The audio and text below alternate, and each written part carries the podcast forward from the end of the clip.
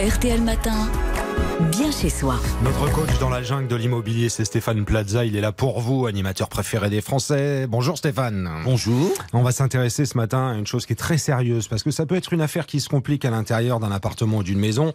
C'est le mur porteur. Est-ce qu'on le conserve ou est-ce qu'on le supprime? La question, c'est d'abord comment on le reconnaît, ce mur porteur? Si on a un plan, ce qui est moins fréquent dans l'ancien, les murs porteurs sont indiqués. Autre astuce quand même, en toquant dessus. S'il sonne creux, c'est une cloison. Il sépare deux pièces sans soutenir la moindre charge. S'il sonne plein, c'est sans doute un mur porteur. Enfin, dans l'entrebâillement d'une porte, on peut visualiser l'épaisseur d'une cloison. Si elle est de plus de 15 cm, 90% porteur. Si le doute persiste, Stéphane, qui doit-on faire intervenir?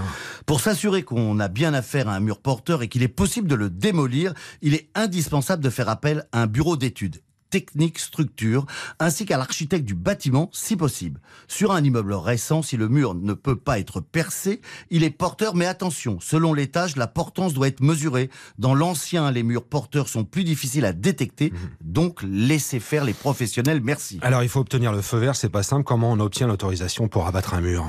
Alors, dans le cas d'une maison individuelle, si le bureau d'études estime le projet faisable, pas de problème, le propriétaire peut commencer les travaux. Attention, une modification de façade, elle nécessite une déclaration de travaux auprès du service d'urbanisme de votre mairie.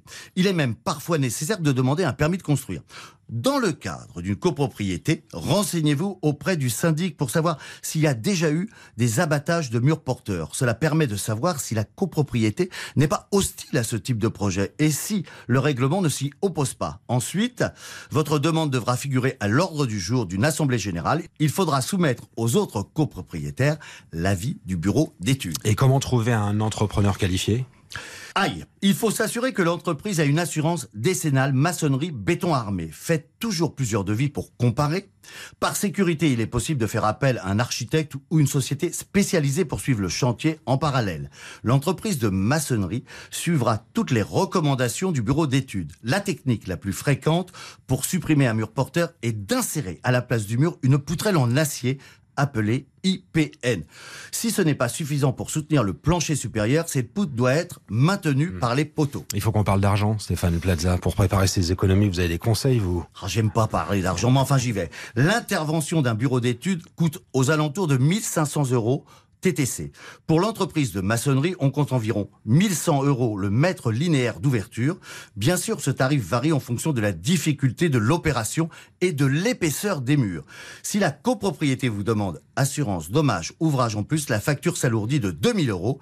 Et si jamais un bureau de contrôle vérifie la conformité auprès du chantier, il faudra ajouter 700 euros à votre budget. Voilà, les comptes sont faits. C'est Stéphane Plaza qui vous dit tout. Précieux conseil le samedi matin. Vous réécoutez bien chez soi, bien sûr. Le rendez-vous, c'est sur rtl.fr.